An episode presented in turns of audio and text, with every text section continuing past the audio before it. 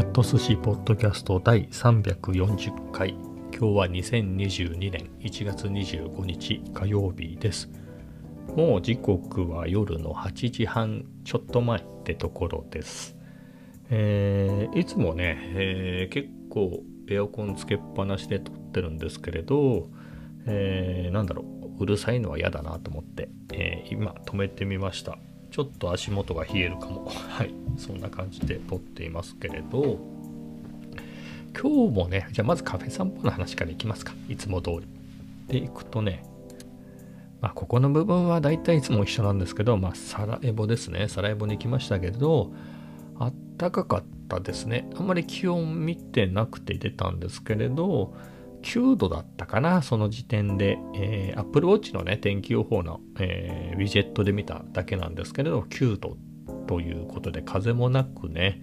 えー、マフラーはいらなかったですね。行きも帰りもいらず、ま、手袋もいらずっていうので、うん。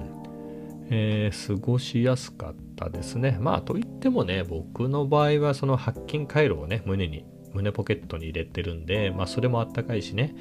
えー、ダッフルを着ていたりとか、あのソニーの、えー、ノイズキャンセリングヘッドホンね、えー、耳当て代わりにつけてるし、ニットの帽子もかぶってるし、なのでね、あったかいんですけどね、えー、格好が。まあ、とはいえ、ニットのキャップに関して言えば、まあ普通に髪の毛がある人は別に帽子がなくてもあったかいだろうなって考えると、うん、まあそこはあんまり関係ないかなと。はい。そんなところですね。えー、で、サラエボに行きまして、あったかかったのでね、えー、1杯目アイスカフェラテを飲んで、えー、後でおかわりで、えー、アメリカンですね、ホットなアメリカンを頼んでっていうのでね、それで、えー、カフェラテが340円の、えー、アメリカンがね、2杯目半額っていうことで、えー、150円でね、えー、500円でお釣りが来るっていうので、えー、まあ、なんていうんですかね、そんなにいたことはないんですけれど、あの、混雑時、えー、2時間以上いる場合は追加注文してね、みたいなのでね、まあ、僕はそもそも2時間いたことがないんですけれど、えー、まあ、1時間超えるんだったらもう1個何か頼もうかなって感じですかね。うん。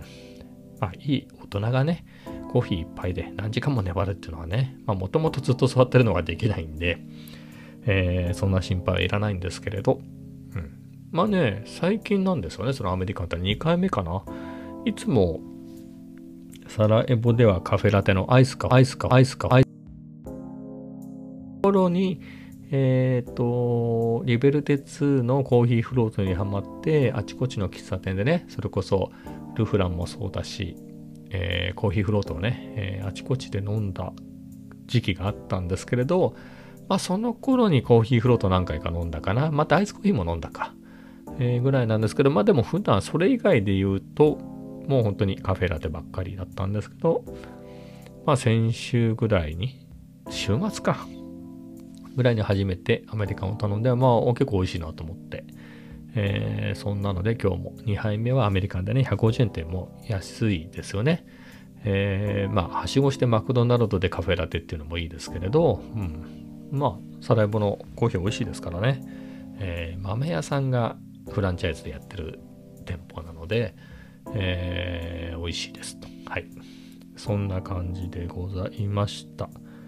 あとはね、何か珍しいものがあったかというと、えーね、昨日かな、今日じゃないんですけれど、結構週末なんかね、こう、僕歩いてる時に、まあ、他のポッドキャストであったり、なんかラジオであったりをね、ラジオって言ってもあの、YouTube に上がってるようなやつあるじゃないですか。ラジオを撮った、ね、編集してあるようなやつ、ああいうのを聞きながら歩いてるんですけれど、えー、それでね、やっぱり聞いちゃいますよね、そこね。聞きながら歩いてるんで、結構取り損ねちゃうんですけど、結構ね、ミニとかね、えー、なんか、あの、あとね、あれはなんだかな、ステップバン昔のね、軽自動車だった頃のステップバンですよ。それこそ僕、70年代とかあれ、えー、のステップバンね。すごい可愛いんですけど、あれがね、走ってて、それはギリ取れたんですけど、ミニとかはね、結構取り損ねたりね、やっぱぼーっと歩いてちゃいけないですねっていうのが、えーまあ、今日は別にそういう意味では発見はなかったですけどね。うん。えー、まあでも、馴染みの猫がいて、あの、チャトラですね。チャトラがいたので、チャトラはね、もう触れなかったのかな？今日、今日も触れたかな？あ、もう触れなかったんだ。いや、どちだ？もう振ったかな？ちょっと。あ、もう触れ、ん、ちょっと、あ、もう触れってな、どっちなんだよっていう。えっとね、ほら、毎日のようにね、あって、もう降ってるんで、昨日はもう降りました。今日は、なんだか珍しくね、箱に入ってたんですよ。まあ、箱って、まあ、普通の箱の上に乗っかってただけ、入ってただけですけど、えー、で、珍しいなと思って。そこが気に入ったみたいでね、昨日はなかったのになって。で、まあ、呼んでも来ないから、撫でてほしいと近寄ってくるんですけど、そういうのでもないんだなと思って、僕は近寄っていって、えー、話しかけたりしたんですけどね。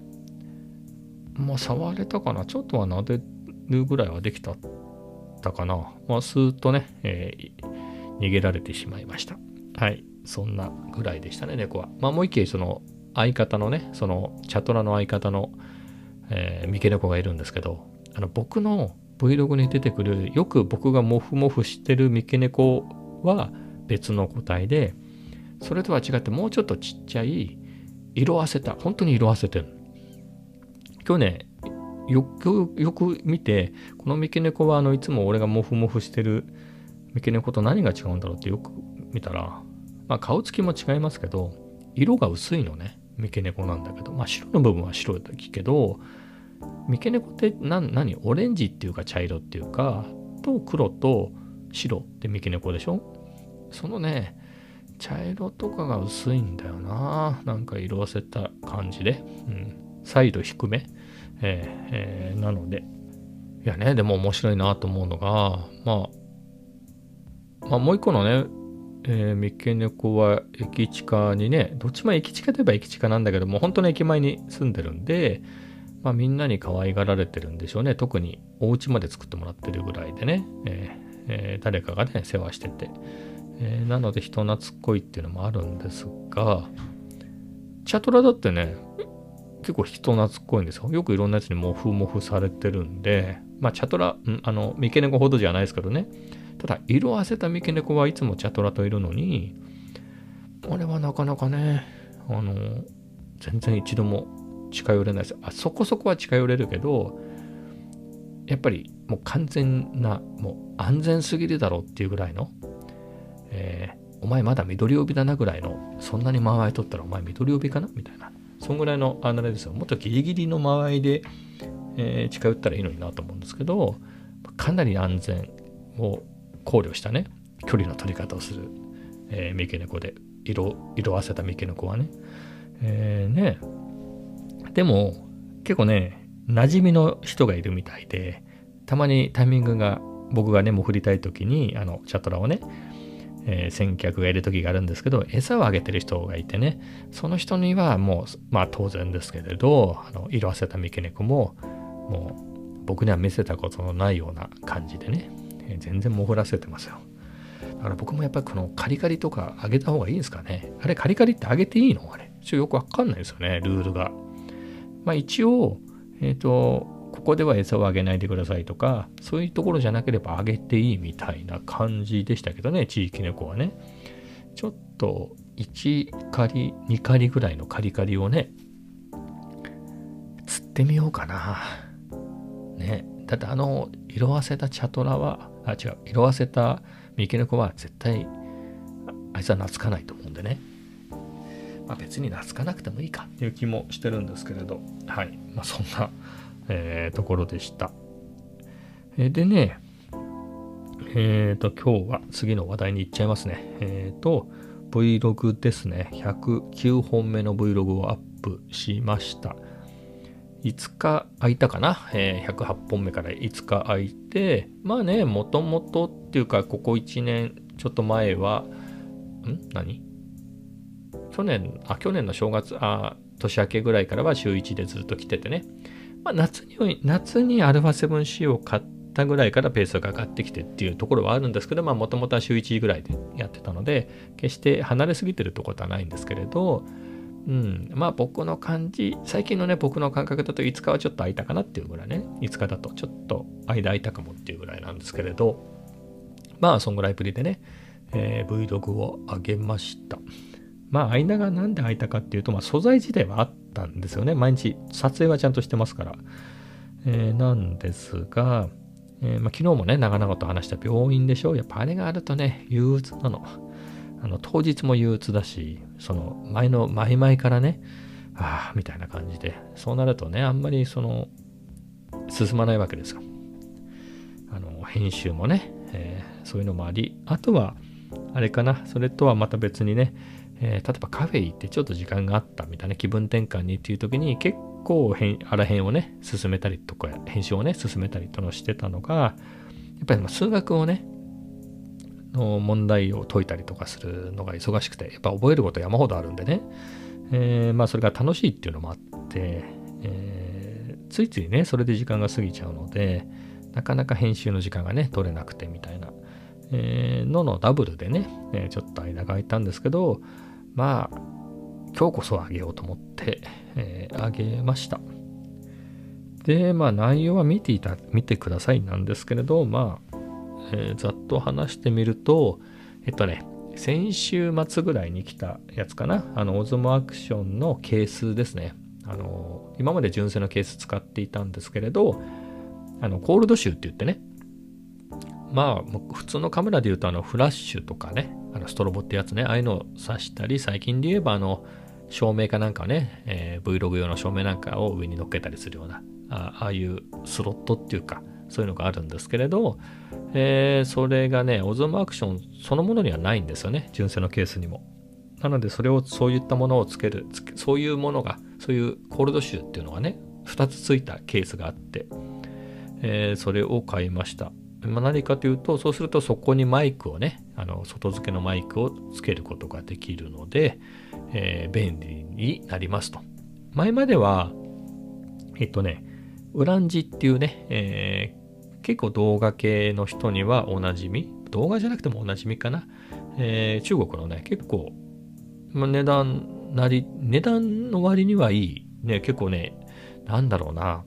かゆいとこに手が届くようなカメラアクセサリーを作るメーカーがあるんですけど、まあ、そこのミニ三脚を持って使っていて、今も使ってますけどね、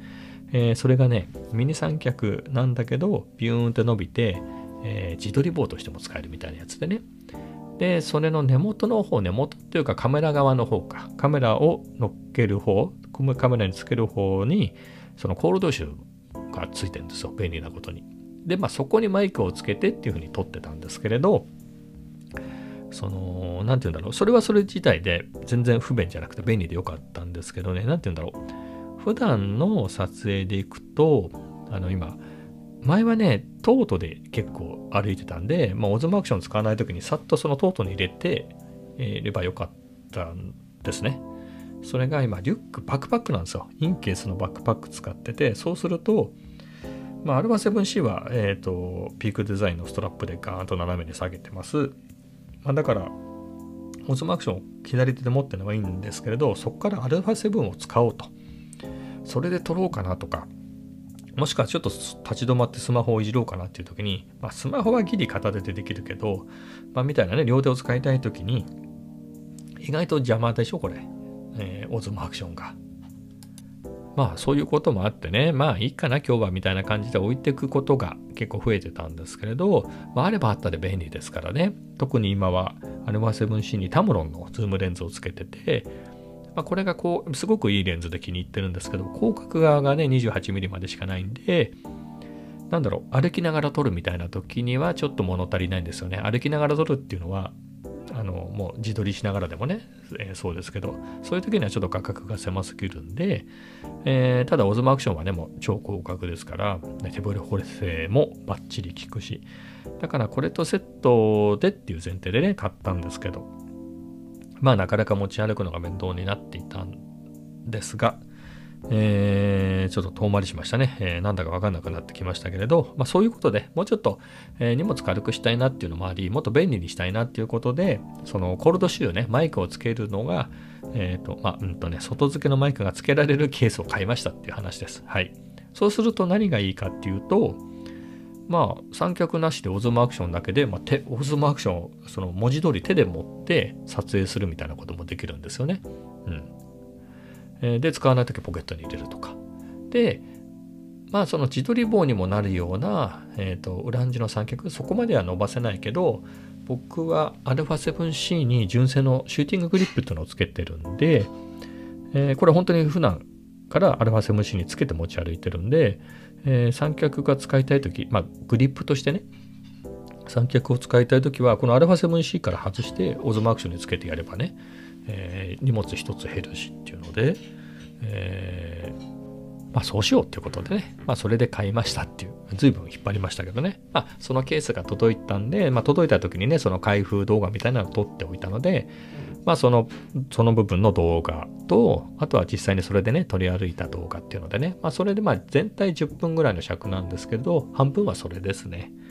で、まあ、あとはいつものカフェ散歩ね、えー、サライボ行きました。ルフランでケーキ食べました。ああとはその道中でね、なんかかっこいい車を見かけましたとか、えー、居酒屋とかね、街の風景であったり、あとはね、こう、もふもふしたとか、まあ、そんな、えー、いつもの感じですけれどね。そんなので、えー、109本目の Vlog を作って公開しました。えー、ということでね、えー、ぜひぜひ力作ですので、えー、見ていただければと思います。えー、引っ張らずに次の話題に行ってしまいます。で、行くとね、まあ僕は夕飯いつも自炊していて、えっ、ー、とね、何をやるかで言うと鍋ですね。えっ、ー、と、IH クッキングヒーターパナソニックのを、いつでしたっけ ?10 月とか11月ぐらいに買ったのかな？えー、買いまして、えー、これで毎日ね、料理してるんですけど、まあ、料理っつってもね、鍋なんてね、え、野菜とか切って、もう入れて煮とけばなんとか形になるんでいいんですけどね。え、それを毎日食べてます。で、今日の、え、具は白菜に、えっ、とね、あれなんだろう？舞茸？舞茸かな？舞茸と、ほうれん草あるのにね、それを入れるの忘れちゃったんですけど、まあ、あとは鶏肉？胸肉かなんだか忘れたけど、安いやつね。えー、それと、あとは何だったかな？まあ、卵ね。卵はね、ゆで卵にしたんですよ。まあ、そこはさておき。えー、今回はね、大根ね、いつも早く煮えるように、すごい薄く切ってたんですけど、今日は、時間をかけてコトコトやっちゃおうかな、みたいな感じで厚切りにしてね、えー、それを IH でね、とろ火モードみたいなのがあるんですよね。便利ですね、ほんと。えー、まあ、とろ火はね、別にガスコンロ立てできるけど、ほら、なんとなくね、あれ見てないと危なくないですか？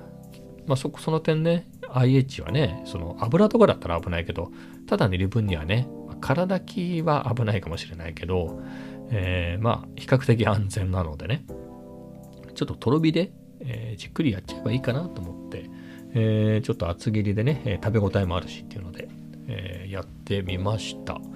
えー、いや、美味しくできましたね。うん。いや、いいなぁと思って。愛知、うん、去年買ったもので、まあ、いっぱいありましたけどね。うん。IH のクッキングヒーターはかなり満足度が高いですね。いや、ほんとね、ケチらずにパナソニックにしてよかったなと思います。まあ、ひょっとしたらもっと安いやつでも、えー、十分だったのかもしれないですけれど、ねえだって、僕が買ったのも1万2、3000円ですよ、そうは言っても。で、安いっつってもね、まあタイムセールで5000、4000いくらとかだから、まあそういう意味ではね、3倍ぐらいするのか。いや、とはいえ、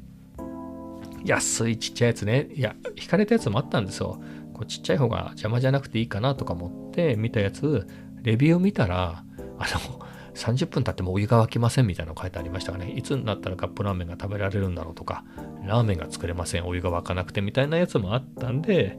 そういうのに比べたらね、あっという間ですよ。それでも、多分ね、マックスが 1200W なんですけど、僕はパワーセーブで 600W だったかな？通常そっちにしてますね。それもね、お湯がバーッと沸いたら、あのピピピピピって言ってね、えー、弱くしちゃうので、まあ、うん、省エネなんじゃないかなと思うんですけどね、鍋もちっちゃい18センチの雪平鍋だし、えー、そんな感じで、えー、満足してますって話ですね。あとね、まあ、鍋はね、プチッと鍋を愛用してるんですけれど、もうちょっと塩分減らした方がいいかなと思って、えっ、とね、キムチ鍋の素じゃなくて、うま塩なんとかっていうのがね、キムチ鍋が 3. 点何グラム塩分食塩が入ってるんですけれど、えっ、ー、と、そのうま塩なんとかってやつは 2. 点何グラムで、まあ気持ち少ないんですよね。まあスープっていうか、そのあれを全部飲んじゃうわけじゃないから、まるまるそんだけ取るわけではないですけどね。まあもともと入ってる量が少なければね、より安全ですからね。えーえー、なので、えー、そっちに変えたけど、それも美味しかったですと。はい。なのでね、えー、まだまだ寒いっていうかね、えー、鍋の季節が続くので、えー、毎日美味しく鍋を食べようかなと思います。えっと、1個忘れましたけど、具ね、豆腐も入れてましたよ。はい。えー、なところです。まあそんな感じで、今日はね、えー、終わります。それではまた明日。